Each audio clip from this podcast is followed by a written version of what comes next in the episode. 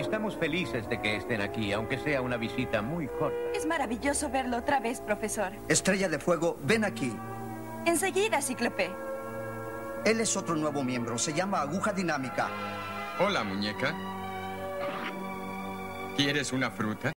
H.P. Lovecraft decía que la más antigua y poderosa emoción de la humanidad es el miedo, y la clase más antigua y poderosa de miedo es el temor a lo desconocido.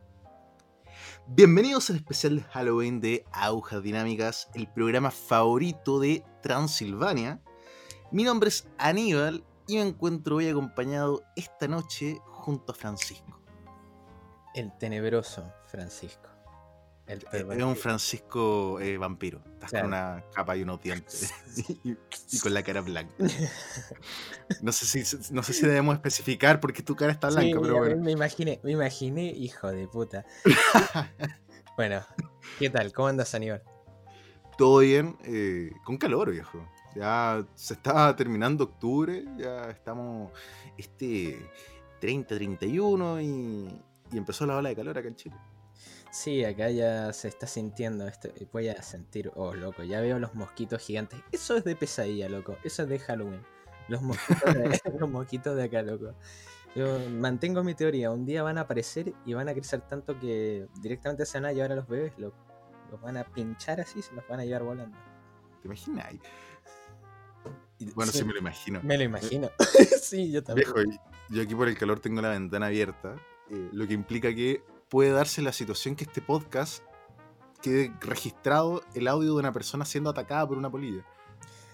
Oh, viejo. Tú sabes cómo desprecio las polillas. Sí, sí. Es- de, hecho, de hecho, estoy ansiando que, eh, ansío que suceda, porque va a ser la nota de Halloween. Claro, va, va- va a haber un grito de horror real. Claro. Pero bueno, Francisco, ¿qué es esto? ¿En qué estamos? ¿Dónde estamos parados en este momento? ¿O sentados?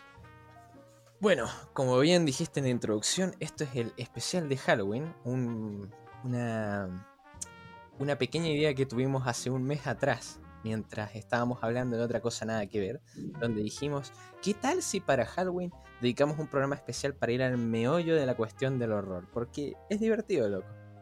Y mientras hablábamos de eso, también dijimos, pero ¿cómo hablaríamos del tema? Y llegamos a la conclusión de que la única manera de abordarlo es abordar el horror, el terror, desde los medios que más disfrutamos. Videojuegos, cine y literatura. De música no entendemos un sorcho, así que no vamos a intentar nada al respecto. Sí, me, declaro absolutamente incompetente. Es más, yo creo que debe quedar registrado que Francisco quería la música, pero yo, yo no me sentía capaz. Como Francisco, no, esto no va a salir bien. Pero... Es que yo no sé, yo no sé si Luis Miguel tiene un especial de Halloween. Yo sé que tiene su, su disco navideño, pero de Halloween no sé, Francisco. Y viejo, yo en suave yo siento como una ouija ahí de fondo. No sé, no sé vos. pero- Uy, espera, espera, espera, espera. Esto es importante. ¿Has jugado a la Ouija alguna vez? Mm. No. ¿Te gustaría jugar a la Ouija alguna vez? Sí, sí, sí, sí, por el morbo. Uy, yo como que le tengo respeto. Mira, tener respeto. Como, como que me, me gusta lo que rodea la Ouija y el concepto, eh, hasta la estética de una Ouija. Pero, pero yo llego hasta ahí, ¿cachai? Y yo como, no, no, yo no, no. Yo creo que hay líneas que no hay que pasar. Eh, ver, Es que a mí me pasa igual. Es como que yo soy muy escéptico, pero aún así es como que, como que igual, igual hay una parte de mí que dice, vos sabés que millones de moscas no pueden estar equivocadas y la cosa dicen que está maldita es que algo pasa, ¿me? Claro. y es que, es que yo, yo digo ahí y reflexiono digo, ya, a lo mejor no pasa nada, pero ¿y si pasa? Si pasa, m- me quiero tirar esa carga encima, ¿cachai? Como, mi vida está lo suficiente, controlo mi vida como está, pero no sé si le puedo agregar ese elemento sobrenatural. Sí, no, no, no, no, no quiero saber Pero- exactamente cómo, pero, pero sí. Es que yo conozco También. gente que ha jugado a la Ouija. Ah, sí, ¿y qué onda? Y me han dicho que me, me han dicho que la experiencia es grata, pero que de todas formas da mi- eh, en el fondo, ¿cómo, cómo explicarlo? Está el morbo de hacerlo, pero como que cuando Sí. lo hacís como no, mejor no, una vez así. Ah, Pero sí. bueno, no, no, no nos desviemos, no nos desviemos.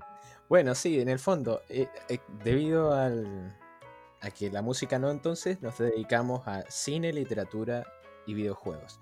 Y con estos tres medios de, de arte lo que vamos a hacer es intentar abordar cómo funciona el, el horror.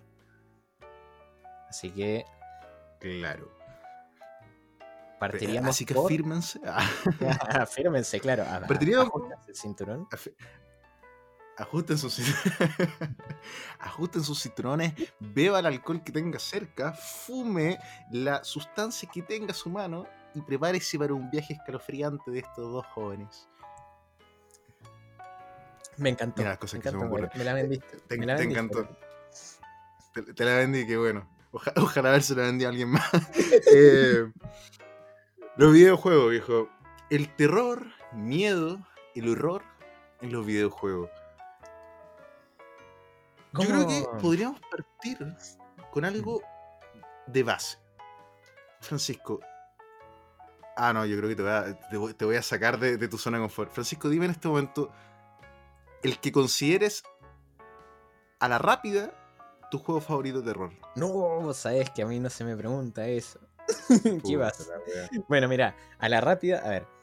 Mi problema es que yo tengo muchas cosas favoritas. No puedo decirme por una sola. Pero así, a la rápida, considero que juego de terror necesario para cualquier persona sobre la faz de este mundo es un Silent Hill. Ah, sabía que iba a decir eso. Sí. ¿Por qué? ¿Qué, qué tiene Silent Hill que lo de- eh, bueno, partiendo la- aquí hay que decir que no vamos a hacer un análisis de Silent Hill y nada por el estilo. Pero, pero ¿qué tiene eh, Silent Hill eh, a tu gusto que logra transmitir y que si tú piensas en terror, lo estás asociando a eso? Cu- Cuéntanos tus miedos, Francisco, porque todos sabemos que, que Silent Hill tiene algo ahí metido con el tema sexual, así que ya, Francisco. Yo considero que el medio de los videojuegos es, o sea, su principal base para, para venderte el terror es justamente eh, la capacidad de la interacción. Entonces, un buen juego de terror básicamente tiene que lograr sumergir tus acciones de, de tal manera que te produzcan terror tanto tus acciones como el escenario mismo. Y yo considero Claro. que un Silent Hill, eh, siempre me quejé un poco igual de que básicamente estás luchando contra los males de tu subconsciente y los te estás cagando a tiros. Eso a mí siempre me sacó un poco de foco, ¿no?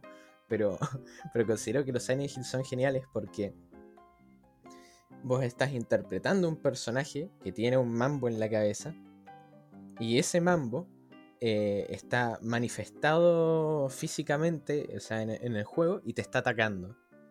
Entonces, eh, ese nivel de interacción eh, en el concepto mismo eh, solamente se podría dar en un videojuego. O sea, yo siento que justamente lo que hace el, a Silent Hill un buen juego de horror es, y una buena historia de horror es justamente esa capacidad de que realmente te empapes, porque son como más de 8 horas de juego garantizadas, donde vas a estar eh, básicamente viviendo la pesadilla de, la, de la cabeza de una persona. Yo siento que por eso. Claro, pero Almira, yo tengo que ser sincero, bueno, tú lo sabes, eh, a lo mejor la gente no escucha. Yo los Silent Hill no he jugado ninguno terminado, ¿ya? Claro. Eh, pero claro, he jugado el 2 eh, cierta parte, he jugado el 1 cierta parte, eh, he jugado el, el malo del 5. Uf, el 5 es horrible. Sí, Bueno, pero sí, hay- sí. sí. Pero a, a lo que voy es que, claro, yo sin haber jugado alguna vez un Silent Hill, yo cuando pienso en terror pienso en Silent Hill. Y te voy a explicar por qué. A mí me da miedo el Silent Hill 1. Mm. A mí el Silent Hill 1 logra lo que tú dices, sumergirme dentro de algo a lo cual de partida te sientes como un tipo que no tiene habilidades para enfrentarse a una situación violenta. Ah, yo creo que eso es fundamental también, sí. Eso- y que va de la mano de todo, de la jugabilidad, del movimiento del personaje. Obviamente hay ciertas características que van de la mano de la época en que salió la máquina, etc. Pero sí hay ciertas decisiones de diseño propias de lo que se conoce como survival horror. Que, claro, que son las que terminan de meterte dentro de este personaje y que terminan de sumergirte y que, que te sientas dentro de la atmósfera acompañado de la música y el sonido. Eh, y eso es lo que a mí Silent Hill me hace callampa. me destruye. Por el tema de la música Mm. y, y la ambientación. O sea, yo a mis 25 años yo tengo recuerdo patente cuando jugué por primera vez Silent Hill 1. Y al inicio del juego, en una parte que entr- tú entras a un callejón y hay una Ah. silla de ruedas tirada girando la rueda. Sí, sí. Viejo, y empieza a sonar la música. Y no me acuerdo si es que suena una campana o algo, no, ahí no recuerdo. Pero viejo, yo me caí. Sea, yo, weón, a la edad que yo me caí. Y hasta el día de hoy tengo ese recuerdo, ¿cachai? Eh, y cuando pienso en terror en juego, yo pienso en ese instante específico. Entonces, es una de las cosas que, que logra Silent Hill eh, con el tema de la, de la propia mecánica y esta eh, forma de, de sumergirte, que tú entres a representar el papel, sino también con todo lo que lo rodea, la atmósfera, la música, eh, lo mismo que decías tú, que en el fondo es un, es un, eh, bueno, cada juego es un personaje enfrentándose a los diferentes demonios internos que tiene. Todo eso te llena, ¿cachai? Sí, yo creo que. Mira, yo he jugado el 1, el 2, el 3, el 4, el 5, que es horrible. Y después jugué el Es muy Shatter. malo. Y después jugué el Shatter Memories. Que para mí el Shatter. Memories es un buen Silent Hill. Pese a lo que le critique. Eh, me parece que logra eso justamente, es la atmósfera. ¿Me entendés? Claro. Y. Y es esa. Por, por ejemplo, e- el 4. Que también es como. Hay gente que no le gusta, loco. Para mí es perfecto la idea de que estás atrapado en tu departamento. Sí, se parece mucho a la cuarentena.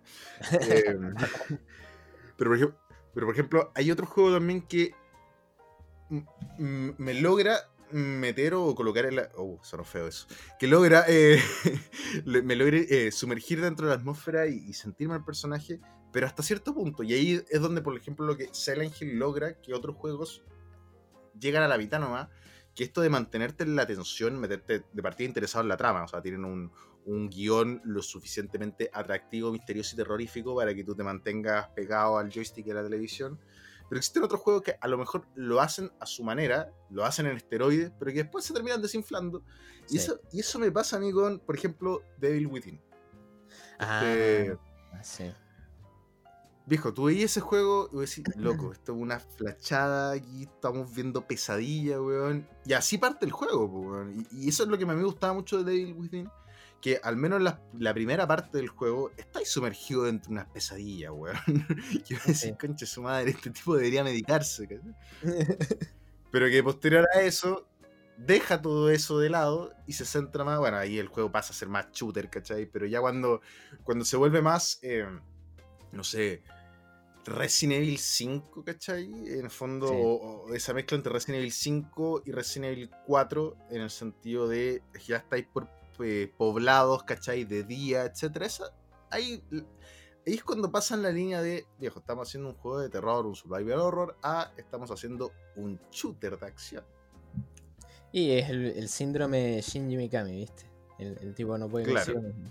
Pero, pero ahí tenés un punto que a mí me, me interesa hablar y porque siento que fallan mucho los... lo- o sea, cuando fallan fuerte los videojuegos de terror es cuando no logran eh, mantener esa, esa tensión que vos decís en el sentido de que, bueno, cuando ya perdiste...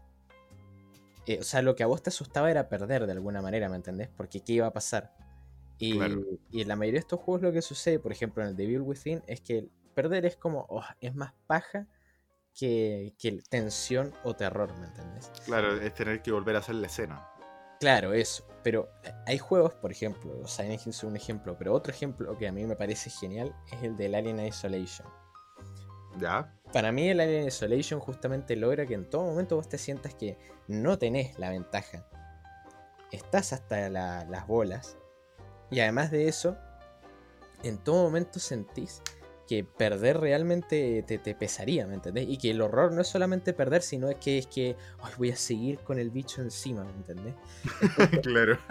Y, y, loco, y es terrible porque vos podés estar guardando la partida que el bicho viene y te agarra en el medio de que metiste para guardar la partida y te mata. Y no la pudiste guardar, ¿me entendés? Y esa que es una mecánica que eh, yo te la cuento y dirías, no, qué paja, hace que el juego justamente sea el triple de tenso y que vos realmente le tengas miedo al bicho. Que realmente Claro. te sientas que estás en desventaja. Que bueno, es en parte, por ejemplo, lo que funcionaba, por qué la amnesia funcionó tan bien, ¿me entendés? Era. En todo momento había incertidumbre. Es como que no había. Hasta la calma era tensa. Claro, pero de todas formas ahí como que estás apuntando un, a un género específico dentro del terror, pues. O sea, lo que es, por ejemplo, Amnesia, Outlast, ¿cachai? Eh, Sí, son juegos claro. destinados a esa weá de mantenerte con el corazón en la mano, ¿cachai? Porque, por ejemplo, yo he intentado jugar Outlast y digo, no, ¿para, para qué me voy a hacer daño? Esto yo no lo disfruto. Yo, yo no, yo, claro, yo tengo miedo, pero yo, o, o- o me da, me da terror, pero no es un terror que yo esté disfrutando, ¿cachai? Esta de verdad me hace saltar, pero ¿cómo explicarlo? Es, es lo mismo que cuando pasáis al cine, así haciendo como el, el nexo, eh, con los jumpscares, ¿cachai? Eh, Eso Sí. para mí, cuando el tema está scripteado, ¿cachai? Es como, no, ¿por qué? Pero, por ejemplo, Silent Hill lo hace diferente. Tampoco quiero Es que, que- esta weá- claro. que el podcast termine siendo una, una mm, oda a Silent Hill, ¿cachai? Pero hace lo que tú decís, pues te mantiene la historia lo suficientemente concisa para que no necesitar tenerte saltando para mantenerte metido. o- Claro, o- eh, o- pero ahí yo quiero establecer una diferencia. Claro, ahí yo quiero establecer una diferencia porque justamente para mí el Outlast a mí no me gusta. O sea, yo lo jugué y todo, pero a mí no me gusta. Y yo siento que los juegos que son en, en esa línea, por ejemplo, eh, volviendo un poco al Silent Hill, el Silent Hill tiene ese componente de que en todo momento estás tenso, ¿me entendés? Hasta cuando, eh, hasta cuando estás en una habitación donde no va a pasar nada, sentís como una opresión. Y, y eso en el Alien Isolation, por ejemplo, pasa no solamente con el bicho, sino con la nave en sí misma. Porque la nave tiene su propia historia y la sentís. Es como que sentís que todo ya estaba mal desde antes que apareciera un alien, ¿me entendés? Entonces, eso de alguna manera eh, eh, te ayuda. Eh, Y a mí, por ejemplo, de los juegos de Irrational Games y de toda esa movida, el que me parece que es el mejor no es Amnesia, sino que es Soma.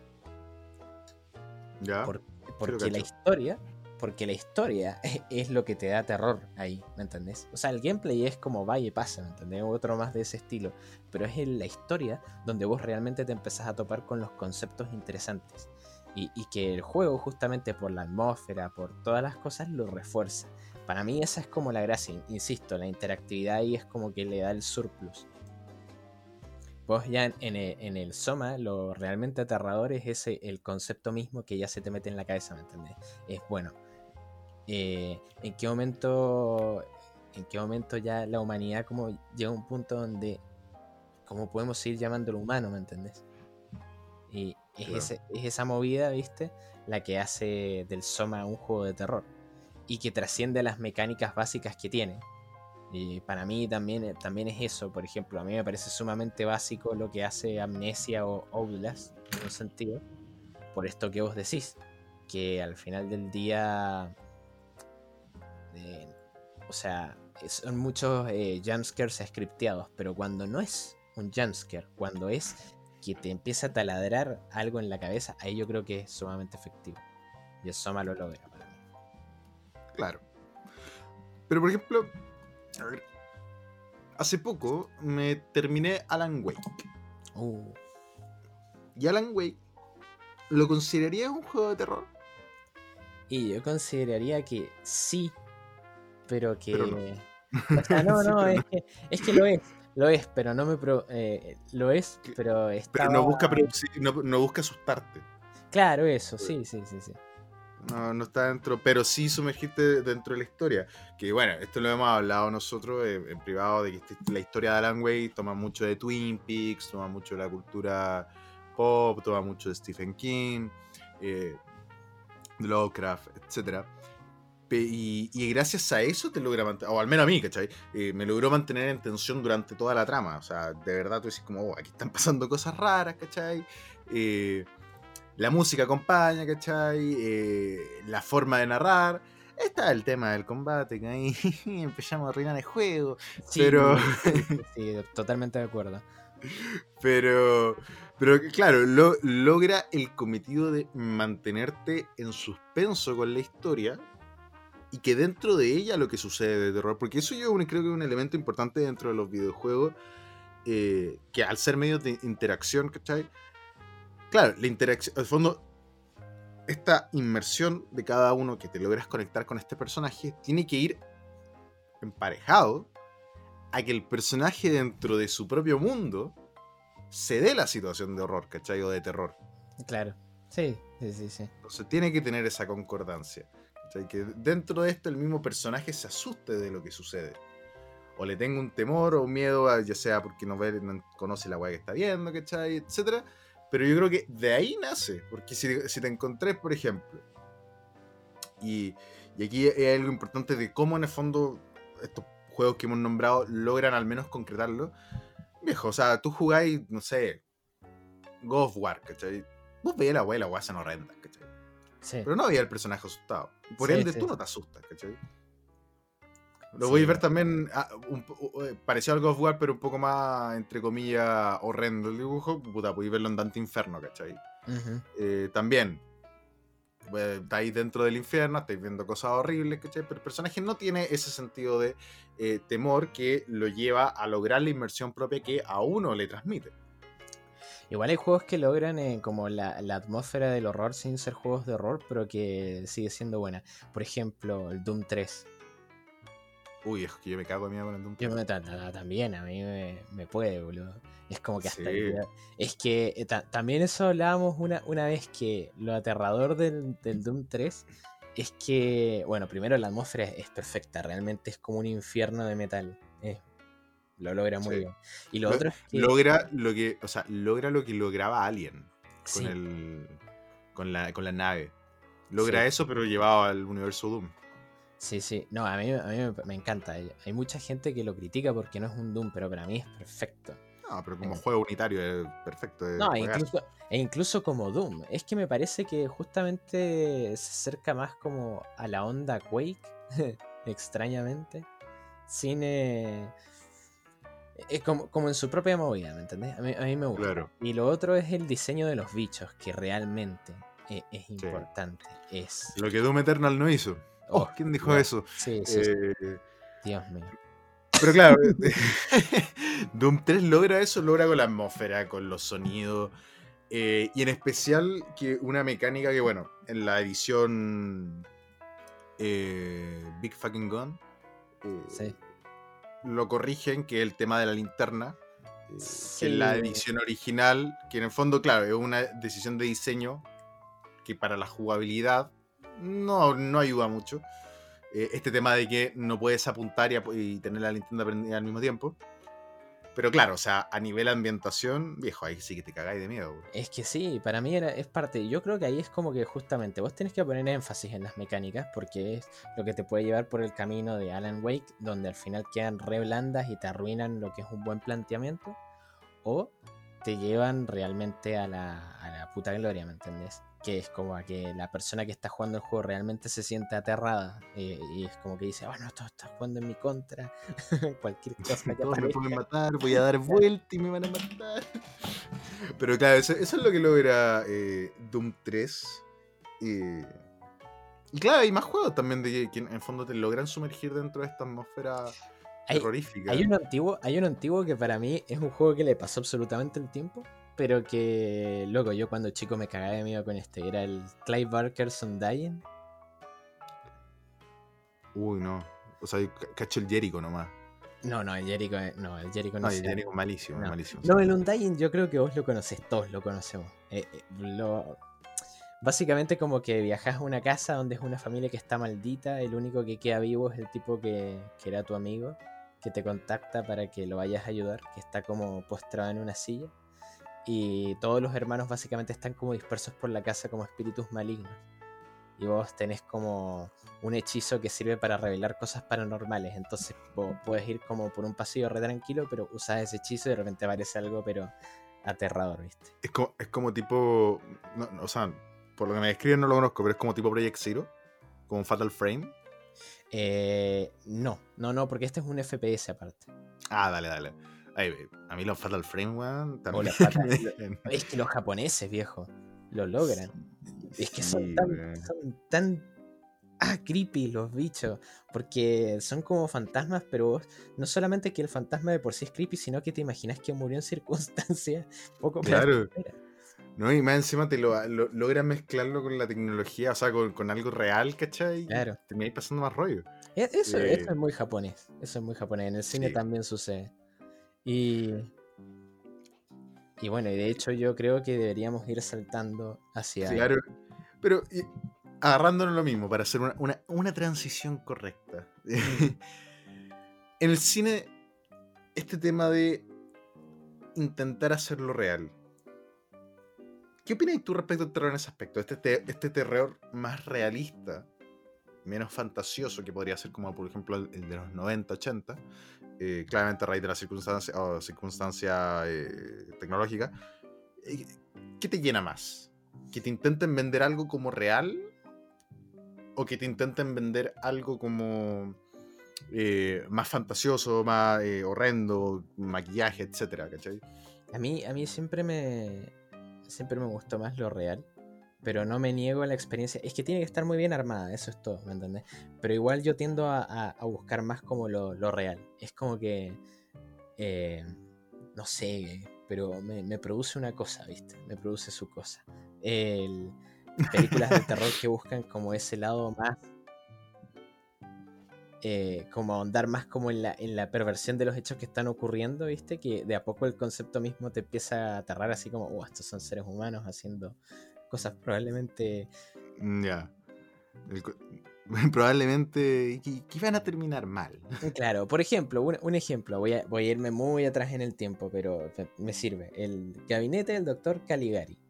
Es una película de los años 20, es muda. Pero por Dios, que es... Loco, el cine mudo es re creepy. pero... Sí, absolutamente. Y bueno, el gabinete del doctor Caligari es básicamente una. Bueno, no voy a explicar el plot twist, pero voy a explicar la, la- la trama así básica.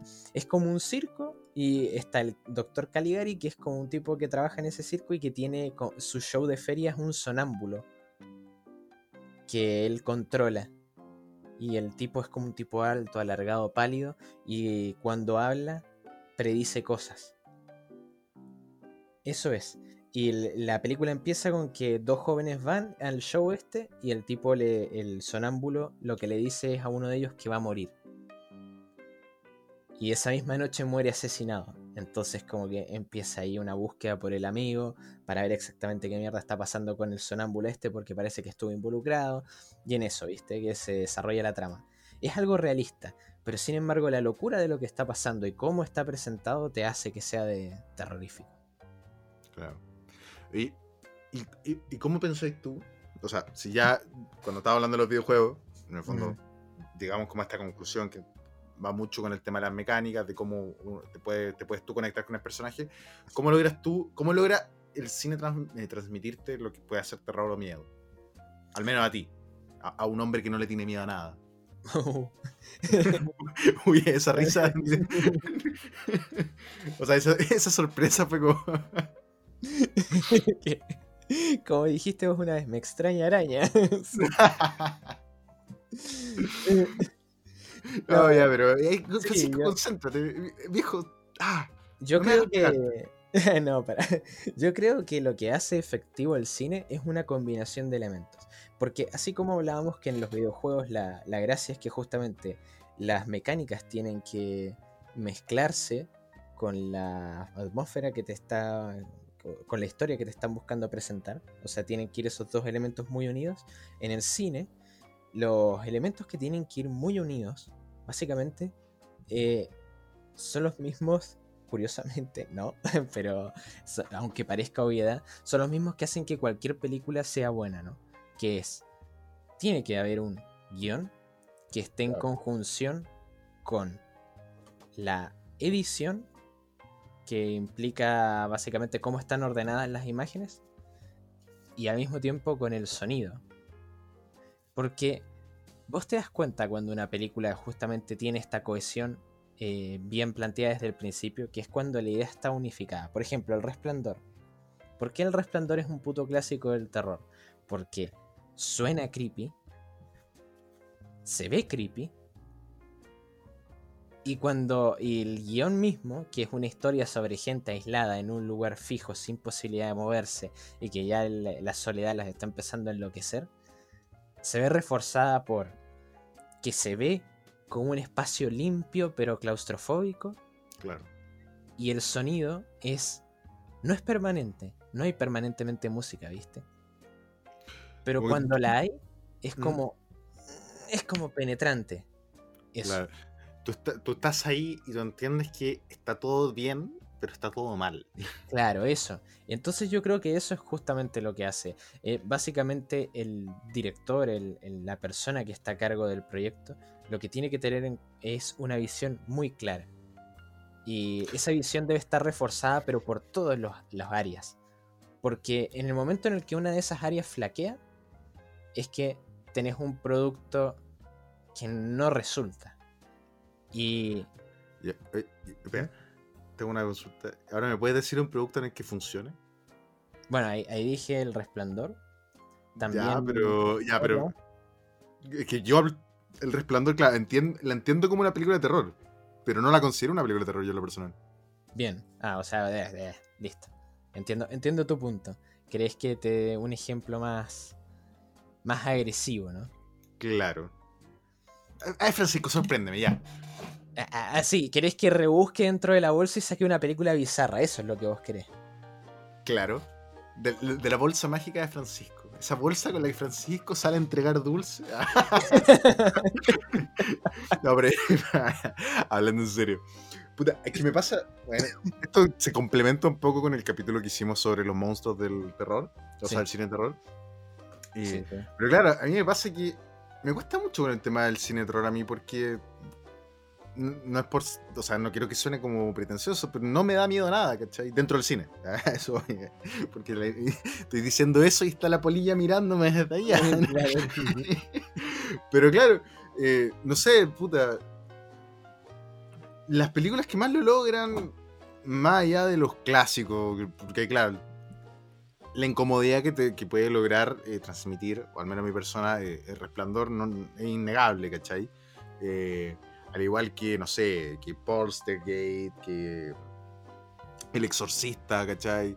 Eh, eh, películas que objetivamente son obras maestras.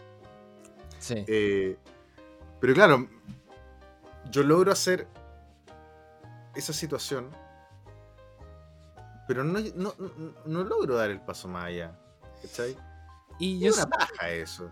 Y es que a mí me pasa en, en- en general, que hasta con los videojuegos, que, que es como que yo ya no busco como la sensación, o sea, no busco específicamente que me aterrorice, sino que dejo que me empapen los conceptos hasta que llega un punto donde eh, eh, como entro en un nivel de empatía con lo que me están queriendo contar, donde yo me mentalizo que esa situación es terrible. Entonces como que entro más en, en la cuestión. Entonces a lo mejor percibimos de forma diferente el, el cine de terror. Pero a mí, por Sí, ejemplo... se acabó este programa entonces. Eh, ah, No, pero quiero darte un ejemplo de una película que, que a mí me gusta. Me gusta cómo, cómo funciona. Que se llama... eh, la- ¿Vos has visto Noroi? ¿Cuál? Noroi. Loroi, Loroi. No, Noroi. Noroi, no, no. Bueno, es una película japonesa que... eh, ¿De qué año es? ¿Del 2005? Sí, del 2005. Estoy anotándola, Francisco. Estoy anotándola en mi máquina de escribir invisible. Bien. bueno, Noroi es una película de este género que es el found footage. ¿Ya? Bueno, a mí me gusta ese, la- las posibilidades del género, más allá de que la mayoría de las películas sean caca. Pero Noroi para mí funciona como película de terror porque justamente... Crónicas de zombies. Uy, Crónicas de zombies debe ser una de las peores películas de la historia. Y estos jóvenes malgastaron dinero cuando en la época en que ellos no tenían dinero, o sea, en que no teníamos dinero para poder arrendar esa película. pero, eh, ah, viejo. Y más encima el tren de pensamiento fue seguir la sugerencia de una persona que estaba ahí parada random. Ah, no, no me acuerdo. No, Sí, a lo mejor bloqueé ese tipo de recuerdo. Sí, fue por eso. Así había un tipo ahí y es como que le preguntamos a ver qué onda, qué podíamos arrendar de terror. El tipo nos pasó eso. Riéndose. Después volteamos y el tipo ya no estaba. Había una corriente de aire. Encima la cagada esa era casi un estreno cuando nosotros la arrendamos y... eh, Qué mal. El Ah. videolar. Hoy Sí, descansa en paz, ya no está el videolar ahora. Ahora una verdulería. Uy, qué triste. Eh, bueno, sí, ya no deben quedar. eh. No, igual, igual que triste. O sea, básicamente pasaste un videoclub. Sí, viejo, yo, yo era fanático de la cultura de ir al. Yo también. a arrendar una película. eh. Yo creo que es algo que a la larga ha privado a la gente de ver muchas cosas. Sí. Eh, porque claro, ahora tenía acceso a películas mucho más directo, mucho más y gratis, ¿cachai? Eh, y desde el acostado en tu cama. Pero tú cuando te metías a ver una peli a buscar una película en algún lado, vaya a buscar algo objetivo, ¿cachai? No, no tenía ese tema de. O, o, o vais buscando en las primeras páginas de la. eh, de la del servidor determinado donde estoy viendo la weá. ¿cachai? Pero no tiene esa weá de entrar, ¿cachai? Y ver, y ver weón, una pared llena de carátulas, ¿cachai? No, incluso ves menos cosas, porque la mayoría del tiempo te quedas vagando ahí viendo, ay, ¿qué veo? Y estás así como. Claro, claro. Sí, sí. Porque aparte, arrendar una película era una inversión, ¿cachai? Entonces, Sí, era una inversión que tenía que verse recompensada con consumirla, sí o sí. Ah, bueno, Claro, que, también tenía ese tema de que si, te justo arrendaste algo y no tenías que arrendar, como crónicas de zombies. sí. Bueno, Pero- pero, las risas vale. no faltaron. Las risas no faltaron. Pero, Pero- sí, Noroi, The Curse. No reí, eso exactamente. Bueno, es una película found footage, pero tiene la gracia de que justamente como sabe las limitaciones del género, no se plantea a sí misma como eh, simplemente eh, grabar de una cámara doméstica, sino que es más como un documentary. Entonces es como un conjunto de mm, básicamente de, de archivos de documental de una investigación que se está haciendo sobre unas muertes extrañas. ¿Ya? Entonces como que te empezás a enganchar, porque como está presentado, está presentado con retazos de televisión, con la propia investigación de uno de los personajes, con archivos, con todo. Entonces como es tanta la, la cantidad de medios a disposición para hacer ese collage que te, que te enganchás y te metes. ¿Entendés? Como Claro, que te comes que hay una investigación. Claro, logra, logra la película eh, sincronizar con la vida real. O sea, logra transmitirte eso que hoy a lo mejor me estoy cambiando de canal y me pillé con un, con un documental de un asesino, ¿cachai? Por así Claro, claro. Y, y- y tiene esa. Tiene esa cosa, viste, japonesa creepy, ¿me entendés? Entonces.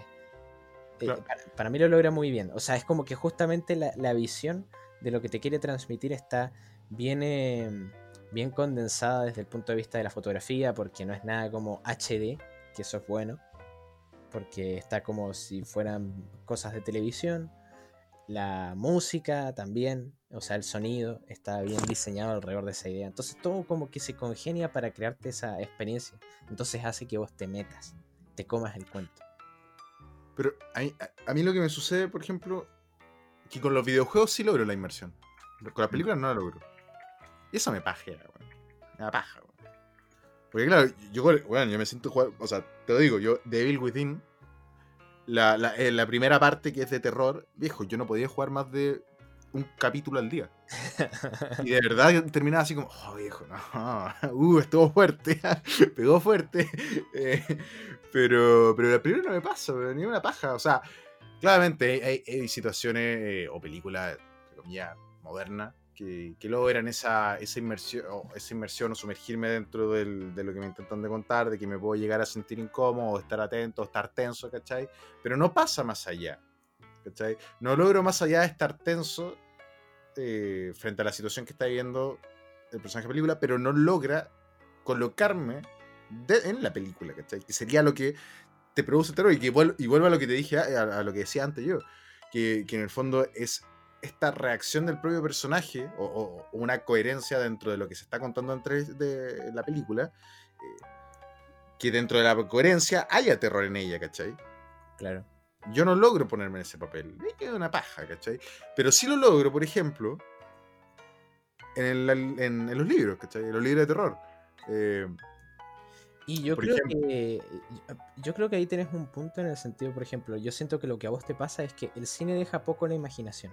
O sea, Claro. lo que, eh, básicamente estás, tenés que congeniar con la mentalidad de un director que tiene muy claro qué es lo que te quiere mostrar.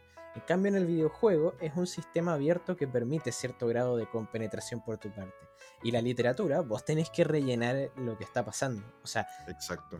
básicamente el horror viene de cómo vos terminás de, de concretar esa imagen. Claro, eso también lo ta- también he reflexionado eso. Pero sí, yo creo, yo creo que va por esos tiros. En el sentido que, claro, tú estás leyendo y a ti te lo describen, pero al final la construcción de la descripción la estás haciendo tú en la cabeza frente a algo que es desconocido y ahí, y, y ahí se hace la conexión con el inicio del podcast, Francisco, el temor a lo desconocido. Bueno, y, que te lo logra, y que lo logra transmitir el libro. eh. Y por yo ejemplo, un problema igual. Pero- ¿Qué cosa? sí, no, no, Ay, ¿qué, sí, qué problema ahora? Ya, viejo, ya, dilo. ¿Cuál, es el problema ahora, Francisco? que a mí la mayoría de los libros de terror que actualmente salen no me, no me llenan. No, claro. O sea, yo tampoco consumo terror actual. O sea, yo cuando digo terror hablo de igual clásico, ¿cachai? Eh, bueno, Lovecraft, eh, Cthulhu, ¿cachai? Eh, eh, ¿Cómo se esta otra? Me gusta harto. El horror de mm, Dunwich. Ah, Eh, puta. eh, las prime- o sea, las obras cumbres de Stephen King, tení. eh, pero moderno, moderno, no sé, no, no- tampoco soy un lector férreo, tengo, que decirlo. Yo no sé leer, Francisco. yo no sé leer ni escribir, yo reconozco los logos. No, pero a mí me pasa, a mí me pasa esa gilada que, que es como, por ejemplo, con Stephen King. Eh, yo leí bastante Stephen King en su momento, pero es como que. ¿Cuál es Stephen? Eh, El post, el antes de las drogas, el de las drogas o el post drogas. No, yo leí los tres, viejo. O sea, ma- imagínate que llegué a leer a la viaje de. con él. Claro, hice leí ese viaje con él.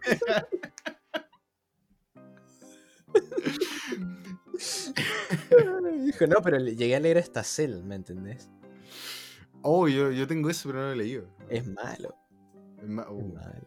es lo malo, tengo en mi lista. No, qué mal. está- ¿Qué es más malo.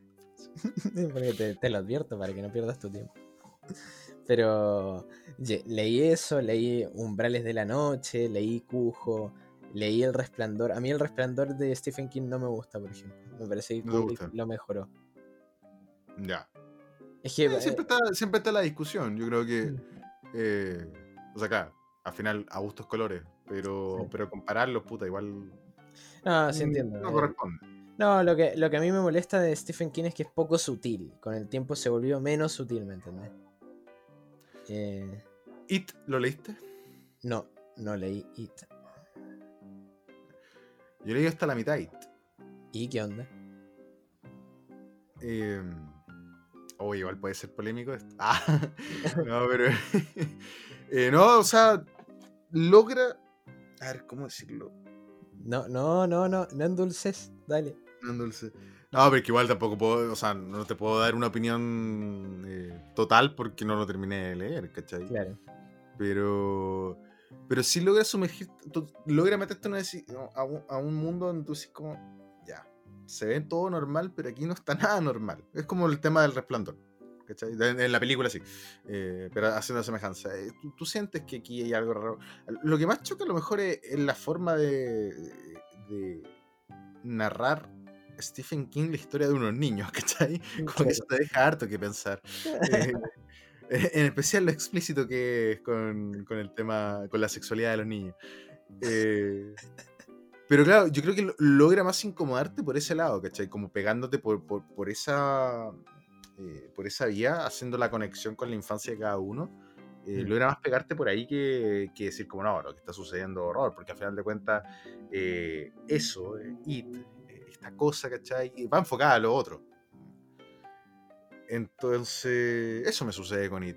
Pero, pero sí puedo decir que a mí lo que me da miedo de It es que me peguen con ese libro, weón. Porque es un ladrillo culiado, weón. Weón me dijo un cerrado. No, yo, yo en, en ese sentido, eh, a mí me gusta mucho lo, todo lo que tiene que ver con los autores del siglo XIX, así del periodo romántico. Eh, que, o sea, por ejemplo, de, Así, donde- tan romántico tú siempre. No, no, pero. Ahora, ahora me dice, ¿es primera vez que me dicen eso? Y es primera vez que me dicen eso. No, pero la, la cosa es que, eh, por ejemplo, en ese periodo, estos autores lo que se dedican a, básicamente a rescatar es folclore. Y con eso hacen cuentos, más que nada. Por ejemplo, voy a darte un ejemplo de, de un español. Eh, Gustavo Adolfo Becker. Bien. El tipo escribió un cuento que a mí me encanta, que me lo leían cuando niño, que se llamaba En el Monte de las Ánimas. O El Monte de las Ánimas. Y loco, para mí eso es un buen relato de terror y es como re atmosférico. Y cuando termina el relato, igual es como que te sentís como. "Ah". Es creepy porque es exótico. Claro. Eh, porque básicamente son como tradiciones locales. Y esto es como, bueno, va. Va una, una chabona con su primo. Y están pasando básicamente por la. Por una zona más, boscosa que llega como una especie de, santuario arriba. Y es justo la noche de los difuntos. Entonces les dicen como, mirá que a las 12 no salgan porque este lugar, qué sé yo, bla, bla, bla. Y, la, y los dos son como, ah, por favor. Porque siempre es como la gracia de eso, ¿me entendés? Que los personajes están puestos como en la perspectiva de lo que sería una persona civilizada en esa época, ¿me entendés? Chocándose con el mundo de lo, de lo paranormal o de lo tradicional. Y la, la gilada es que, bueno, ahí justamente en, esa noche de los difuntos es como justamente salen los espíritus de noche. Y son lo- los restos de, de soldados que murieron en batallas, ¿viste? Cosas así, que están por ahí. Entonces como que van pasando. Y... No, no voy a spoilear lo que sucede, qué sé yo. Pero logra, re- logra como ponerte en tensión porque es un mundo que no conoces. Y... Bueno, y un gran ejemplo que vos conocés de eso es justamente que lo dijiste al principio con Transilvania. Lo- Loco, es Drácula. Drácula es eso. La primera parte de Drácula es genial porque es eh, un inglés en los Cárpatos y te- intentando entender una cultura que es la de todos los pueblos esos de, los, de, de esa zona de Europa del Este. Y el tipo no entendiendo un culo y vos intentando imaginarte lo que el tipo no entiende, ¿me entendés? Entonces, eh, llega a ser aterrador eso, ¿me entendés? Y, y también Drácula al principio, sobre todo cuando el, el tipo se asoma así por una, por una de las ventanas y lo ve como reptando por los techos del castillo. Y vos decís, oh, viejo, imagínate lo que tiene que ser es ver eso, ¿me entendés? Que el weón que es el dueño del lugar donde estás, lo ves, así, trepando por, eh, como si fuera una especie de lagarto por los techos. Y como que te mira y saca la lengua y se va así. como... Qué desconcertante. Bueno, para mí claro, eso es lo que pero, pero lo logra porque justamente vos rellenás la imagen. Para mí siempre logran muy bien estos tipos eso. Eh, Y a raíz de eso, una, yo creo que una parada eh, obligatoria, ya que nos pasamos a- al tema literatura, podría ser Junjiito. uh, Eh, bueno, yo soy menos conocedor que tú en Junjiito, eh, he leído Uzumaki. Y, pero Uzumaki, pero por ejemplo Uzumaki logra lo que te he descrito que me gusta, ¿cachai? Me logra mantener en tensión y preguntarme qué va a pasar en la próxima página. ¿cachai? claro. logra meterme el personaje y bueno, y eh, tú me acompañaste en mi travesía de lectura de Uzumaki en el sentido que te iba relatando cada vez que era como, "Wow".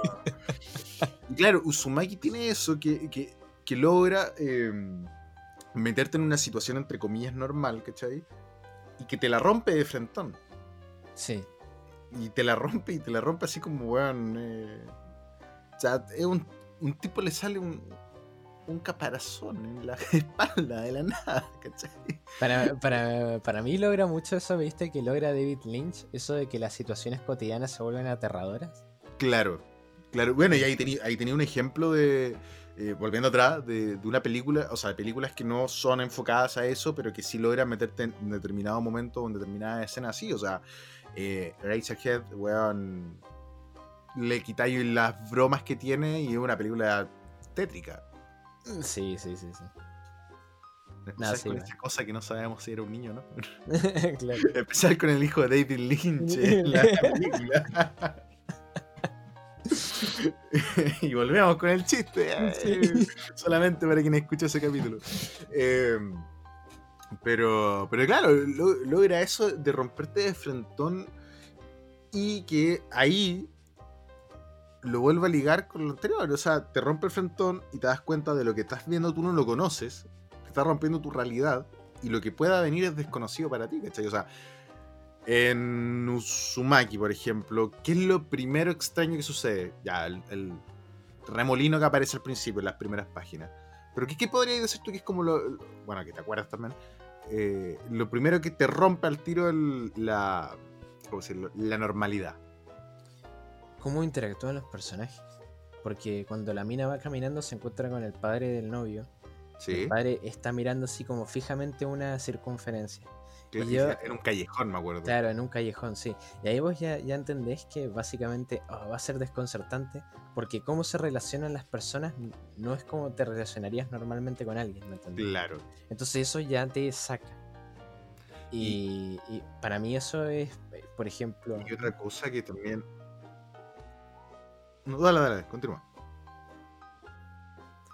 Eh, no, nada, que Continúa, iba a Felipe. decir que, que eso también es lo que funciona, por ejemplo, mejor en, en Junji Ito. Por ejemplo, en las historias cortas, es que los personajes, ya de por sí cuando los ves por primera vez, decís, eh, hay algo que no está bien. No sé qué es, pero ya lo voy a descubrir. Eh, Hay otra cosa, eh, al menos en, en Uzumaki, por ejemplo, que, que es el tema que tú a lo largo de la, de la- del manga vas viendo un tipo que está descendiendo a la locura, que es justamente el novio de la, de la muchacha. Que, viejo, o sea, tú ves dentro de la primera mitad como el tipo se empieza a volver loco de verdad. Sí, sí. Como que, y, y- y loco en el sentido de que viejo, ah, se le quebra. Y, y- yo creo que ahí es cuando la cuestión se vuelve. Cuando uno hace conexión con Uzumaki. Porque, al menos en mi opinión, yo creo que, el que con el personaje que uno más se puede llegar a identificar es con el novio de la muchacha. Porque es el Sí. único tipo que está consciente de todo. Y el tipo lo dice y nadie le cree nada. Entonces eres tú viendo el manga y tratando de. y- y- porque tú leí y, le- y lees al personaje, ¿cachai? O lees la situación que está viviendo la muchacha con, o sea, con el papá, ¿cachai? Tú sabes que está mal. Pero el único que se atreve a decir que está mal es el personaje este. Claro. Y es el tipo que se quiebra a la larga. ¿Cachai? ¿Por qué? Porque eso tiene que vivir en la realidad del manga propio, donde nadie se da cuenta de lo que sucede, ¿cachai? Sí, sí, no, además llega, llega a unos extremos como la, la chabona que se obsesiona con él. Ay, sí. Y, y- y que la mina básicamente empieza a desarrollar en el medio de la frente una, cir- una circunferencia, ay, una espiral. ay, Una imagen clásica de Junjito. sí, sí, sí. Ah, y, y te, te recomiendo después que, lees la- que leas las historias cortas, porque e- el, el chabón lo logra siempre, ¿me entendés? Hay, hay una que, que creo que te conté que se llama Amigara Falls, que, claro, que hay un terremoto, se cae un pedazo de un cerro y deja al descubierto que hay como formas de, de personas en el cerro. Y de repente se arma como todo un show mediático alrededor de eso, pero de repente la gente como que empieza a obsesionarse con las formas, porque empiezan a ver que hay una forma para cada persona del pueblo. Qué miedo. Sí, es que siempre lo logra. eh, El concepto justamente eh, apoyado por el arte que tiene, que, que es desconcertante también, porque cómo se ven los personajes es como extraño. Porque puede ser atractivo. Visualmente te choca de una. Claro, puede ser atractivo, pero siempre tiene esa cualidad como agresiva de que no, no entendés bien que, que si es maléfico o no. Entonces, nunca, nunca está del todo bien eso. Claro. Pero para mí una de las mejores historias que tiene el chabón es la de los sueños. Eh, cuéntame cuál. cuál?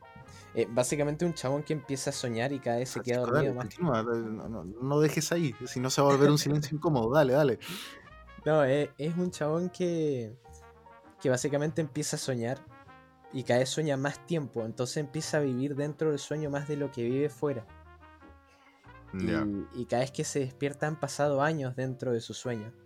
Entonces, eh, básicamente lo están monitoreando porque no entienden qué está sucediendo exactamente. Pero, eh, bueno, la situación escala. Igual, eh, hay, hay algo donde, hay algo donde te quería hacer retroceder con respecto al cine. ¿Podrá ser? No, viejo, yo no vuelvo atrás nunca. La mirada adelante. La mirada adelante. No, que esto de- La mirada. Ya, Esto de Junjito, esto de Junjito me hacía pensar dale. Y la gente Que- está diciendo el culiado pesado, güey. y razón tendrán. Eh, dale, continúa.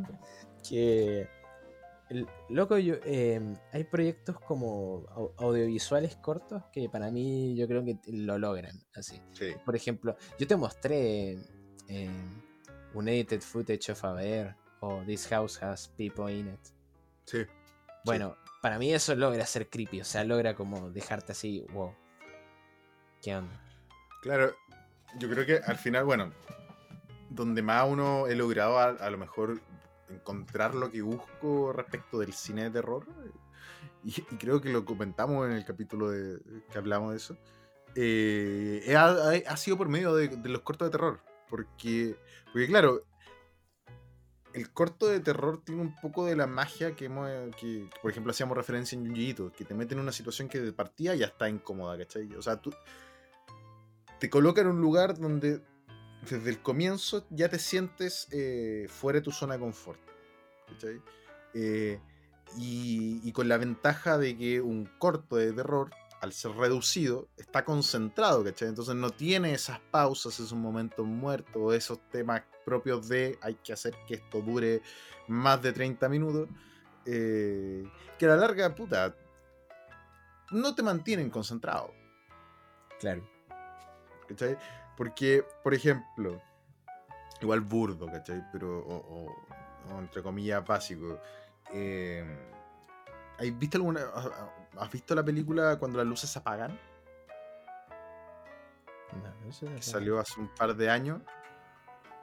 Ah, es esa que está basada en un corto. Exactamente. Ah, Ya. sí. Yo vi la película. eh, película de terror promedio. eh, pero el, el corto. Si tú lo ves sin haber visto la película, tú el corto le decís, viejo, esto está bueno. Sí, sí, sí. Este concepto es muy bueno, ¿cachai? Pega con algo, es un, un terror que generalmente, le da- o sea, es un miedo que la, gen- la gente generalmente tiene, ¿cachai? Es, su, eh, o sea, es, eh, dentro de lo sutil, es directo, ¿cachai? Y no se, no se da vuelta más allá que es lo que produce en la película, ¿cachai? Claro. El tener que, y ahí viene el, el gran problema de muchas de las eh, muchas películas de terror actuales que nacen de cortos, de que se enfrentan a, oye, este corto de 10 minutos tenemos que hacerlo de 2 horas. ¿Cachai? Que como lo que pasa con Madre, la película, Ah, Mother, eh, que también nace un corto de terror que si tú ves el corto de terror te dices, viejo, esta weá es bueno, ¿cachai? Eh, este tipo tiene talento. Pero tú ves la película y al verse en la necesidad de extender eh, el producto a una cierta cantidad de minutos para cumplir las reglas, ¿cachai? sí, Claro, tenés que meterle relleno. Eh, sí, es verdad. Pero viejo, yo creo que podríamos ir cerrando este especial porque la polilla que está allá me, me está mirando mucho. Yo no quiero que quede grabado un, un asesinato a mi persona eh, en la... ¿Sabes por qué eh, te está mirando fijamente? Porque se está riendo porque ya está generando su prole. Para que además de aterrarte se coma tu ropa, loco. Claro. Me, va, me va a matar y me va a dejar desnudo. Claro. No, viejo. Me está esperando que terminemos de grabar para hablarme, ¿cachai? Cosa que no quede registro de la situación que se da acá. A ver, yo creo que, eh, bueno, que en virtud de la hora podríamos ya ir eh, cerrando el programa y me gustaría cerrarlo con eh, una recomendación rápida. Ya, para no pillarte sorpresa. Que en el fondo, a la rápida, una reco- eh, recomendación, videojuegos, libros o película de terror que recomendarías ver, este, aprovechando que justamente estamos en, en Halloween y que este programa se ha estrenado en 31. Claro. Sí, sí, sí. Eh, partí vos con un videojuego. Y yo te Con sigo. con un videojuego, eh, yo recomendaría para la gente que pueda jugar Siren de, Playsta- de PlayStation 3, eh, que es un reboot de los Siren de PlayStation 2, y que lo que he alcanzado a jugar, que ya he avanzado un par de capítulos, te mantiene dentro de la tensión del juego y además que tiene este aspecto japonés que hemos estado, que, que ha hablado Francisco más que nada eh, en, este programa, de la situación incómoda y terrorífica propia japonesa. Ahí tiene un ejemplo. Perfecto. Bueno, yo voy a recomendar. eh, yo siento que quizás mucha gente se lo pasó por alto, así que lo, lo voy a recomendar el Soma. Dale. Porque realmente, realmente es un juego que logra eh, esa. eh, Logra que vos terminaste el juego todo y, y decís como, estuvo piola, pero luego te levantás, qué sé yo, vas a hacer tus cosas y de repente decís, uh, uy, qué heavy lo que pasó. claro, Tiene un, un efecto eh, retardado. claro, sí, sí, sí, porque te quedas pensando en el concepto. Y es un concepto aterrador, el del transhumanismo que te, que te muestra el Soma. Así que yo, yo creo que yo creo que lo recomiendo ese.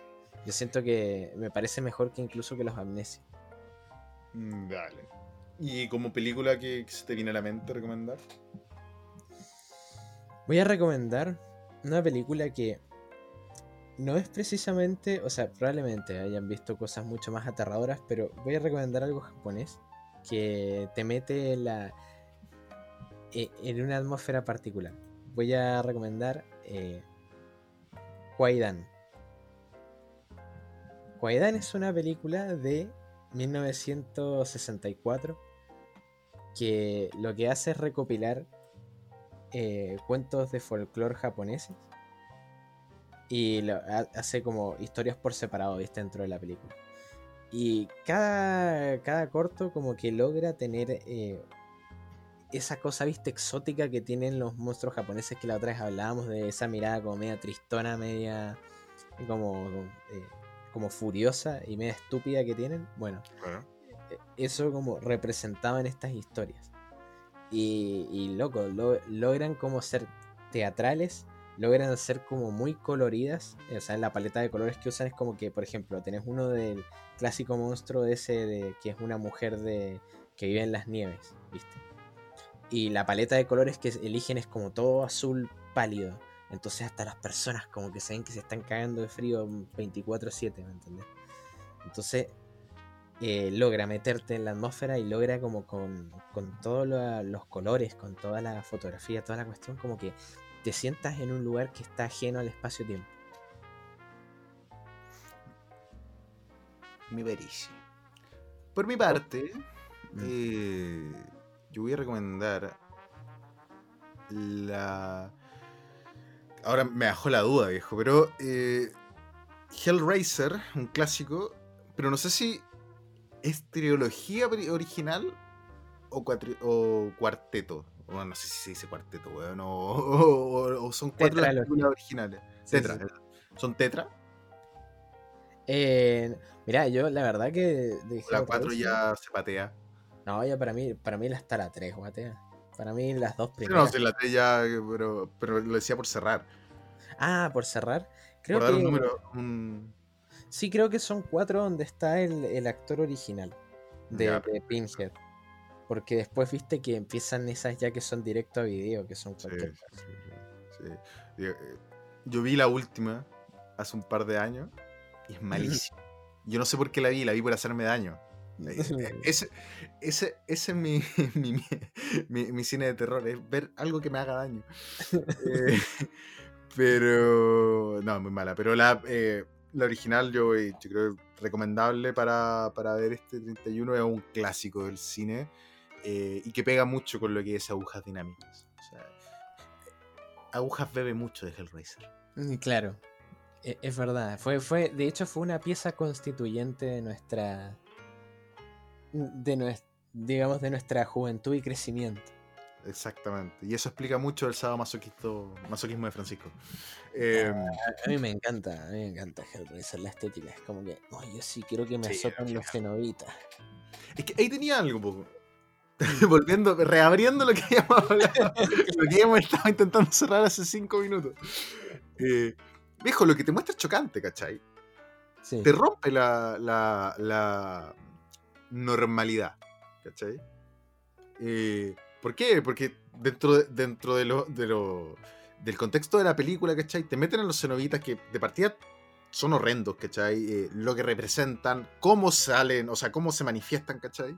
Eh, y todo el tema que conlleva el sadomasoquismo está en el fondo que eh, cuando te muestran a este tipo que lo des- despedazan, ¿cachai? Con los ganchos. Te logra sumergir dentro de una realidad creíble y luego te la rompen, ¿cachai? Pero claro, en el, 80 en el 88. Entonces, como que ahí tiene el lastre de "Mm, lo que estoy viendo, se nota que es maquillaje. Ah, pero, pero, pero tiene su encanto. O sea, yo creo que. Pero claro, claro. o sea, con lo que te decía con, con, eh, el exorcista. eh, la 1, weón, porque las demás no existen.